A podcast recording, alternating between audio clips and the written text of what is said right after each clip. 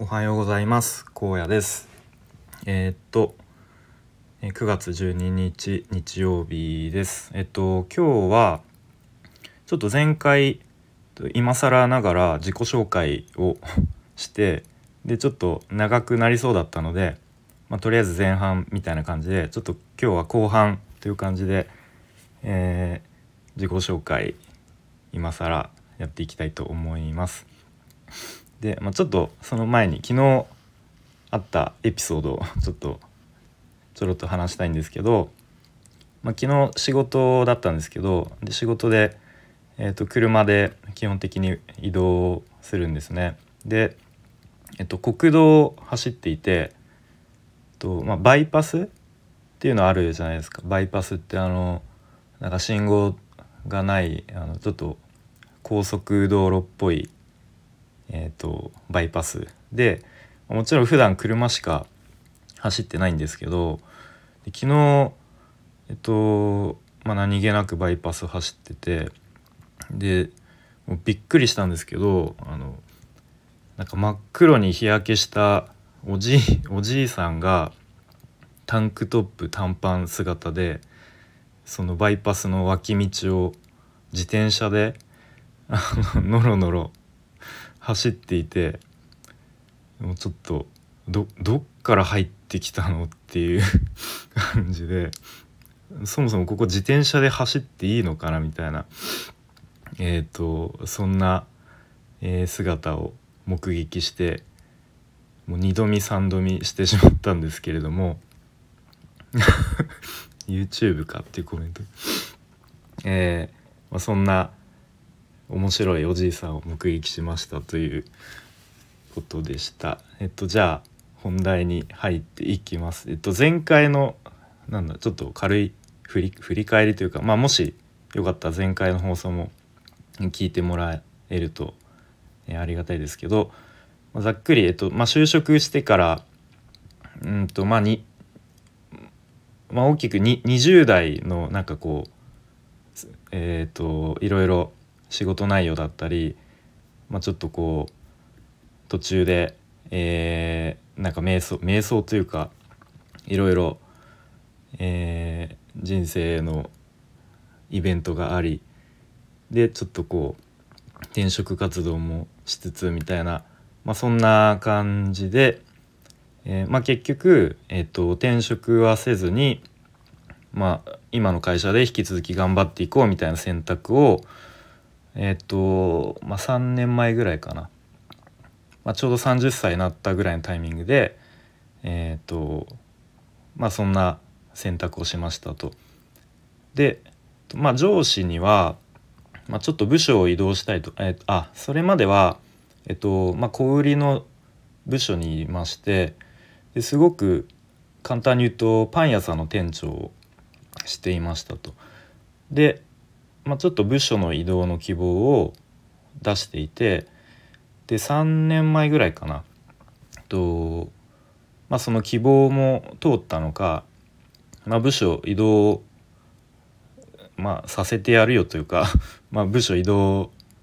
えー、するぞみたいな感じでこう上司に告げられ、ま、ただし、えっと、場所が東京ではないよと。愛知県だよっていうことで、ま、それでもいいかみたいな。でまあ基本的にその移動のえっ、ー、と移動って断れないんですね基本的に。まあ、あんまりこの会社の事例断ると、まあ、その先あんまりこうなんだろうちょっと扱いが良くないというか良くなくなるというかまあそんな感じで、えーまあ、とりあえず移動の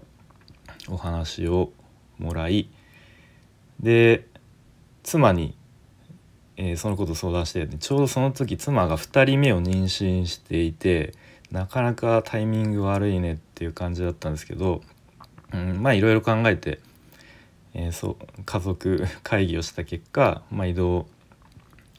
えー、まあ、引っ越し家族で引っ越ししましょうっていうことになりで、まあ、職種が、まあ、今まで店長だったのが、まあ、ざっくり営業、まあ、営業マンみたいな感じで。なりましたと。でここで環境がもう一変したんですね。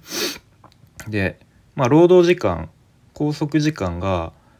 えっとまあ、店長の時って結構拘束時間長かったんですけどそれがかなり減りましたと。であとは、え、友人が一気にいなくなりました周りの。まあ、東京行った時は、まあ、もちろん仲いい友達がいたり、えー、まあ、ちょっと飲みに行ったりしてあと趣味でなんかコピーバンドをやっててで時々あのそのバンドでなんかスタジオ入ってあの音出したりとかしてたんですけど、まあ、そういうあの飲み友達とかも一切いなくなりましたと。あとは職場の立場が、まあ、今まで店長ってことで、まあ、一応、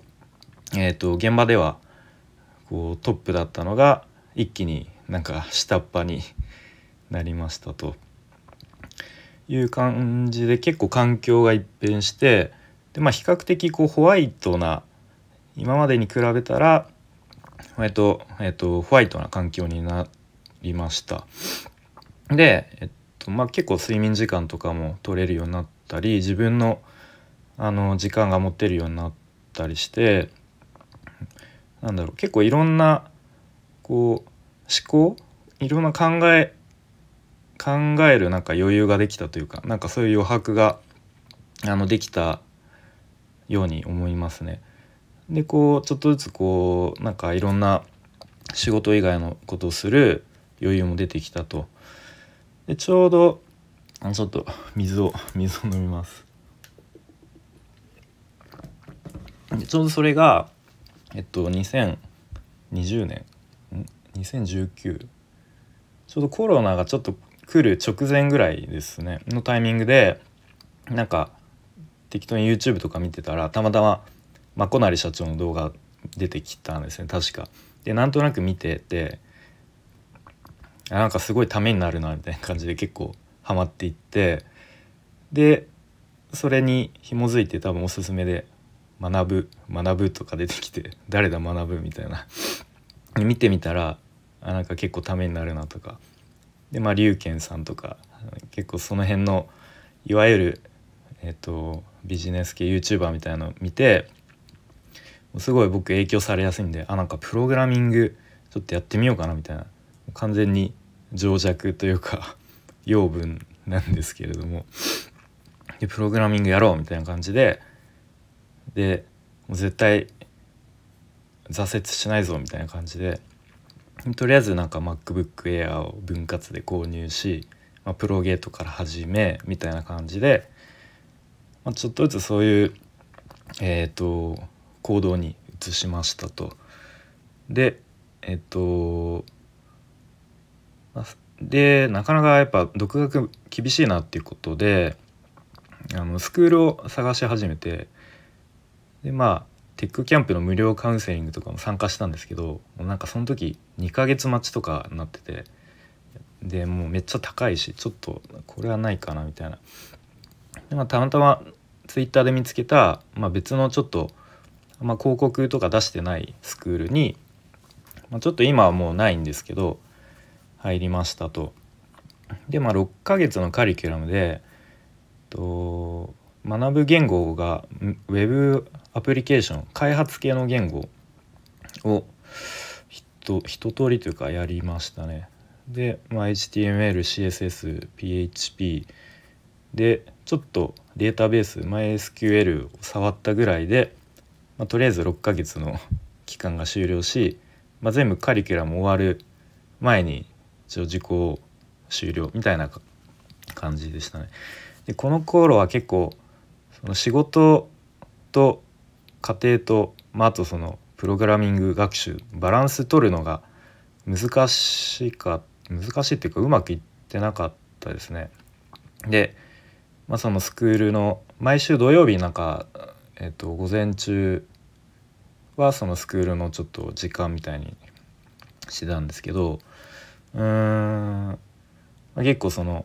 うんバランス取るのが取取り取れてなかったかなって今になったら思いますね。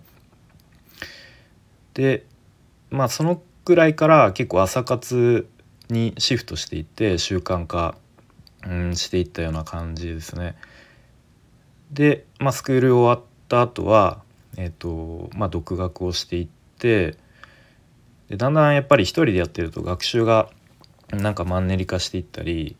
えっ、となんかこのままでいいのかなみたいなでなんかこうどっかのコミュニティに所属したい欲求みたいなのが出てきてで結構独学応援サロンツイッターでなんか評判良さそうだしまあ無料だし、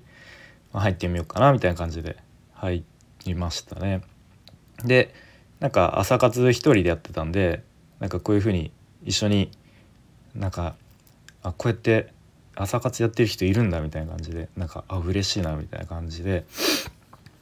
なんかそんなことを思っていましたね。であまた長くなってきたな。ちょっと。じゃあそろそろえっ、ー、となんだろう。ままとめというか。でえっ、ー、と、まあ、最近思ってることとしてはうんなんだろうな。それ今の会社でずっとのんびりなんかぼーっとしてるとなんか将来的になんだろうな。こう身動きが取れなくなるなっていうかなんか今の会社の上司がそのまま将来の自分の姿だぞみたいなちょっと自分に言い聞かせるというかなんかそれはちょっと嫌だな みたいなあまりこう尊敬できる上司とかいない感じですね。まあ、と年功序列で終身雇用みたいな古い体質がいまだにある会社なのでうんその会社の中でしかあの通用しないスキルというかその会社外に出たらもうほんと何もできないみたいな 状況でうん、まあ、あと全国転勤も当たり前だったりしてで、まあ、その度に引っ越ししなきゃいけないみたいな。でまあいずれはあのー、なんだえっと単単身赴任みたいなのも、まあ、当然だよねみたいな会社であその会社の外でもその自分で稼げるようなスキル身につけないとちょっとやばいかなみたいな感じも思ったこともあり、えっとまあ、プログラミング学習まあ今はウェブ制作ですけどもやっていますと。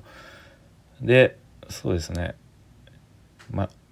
ざっくりなんか40代の自分がなんか楽しく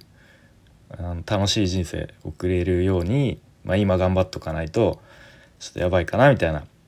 なんとなく思ってやってますね。で僕20代の頃に全然勉強とかしなかったし知識もスキルも全然身につけなかったんでちょっとその分なんか取り返すじゃないですけど今頑張んないとやばいなっていう思いでうんまあ日々コツコツやっているっていう感じですね。まあ、あとはなんか子供たちに子供たちっていうか、うん、子供に、まあ、なんか毎朝朝起きたらお父さんなんか勉強してるみたいななんかそういう姿もなんか見せてなまあなんか分かんないですけど何も思わないかもしれないけど、まあ、なんか感じてくれたら嬉しいなみたいなこともちょっとあったりしますね。はい、なんかすごい長くなっちゃったんで、えー、この辺で、えーと、自己紹介後半戦終わりたいと思います。はい、聞いてくれてありがとうございました。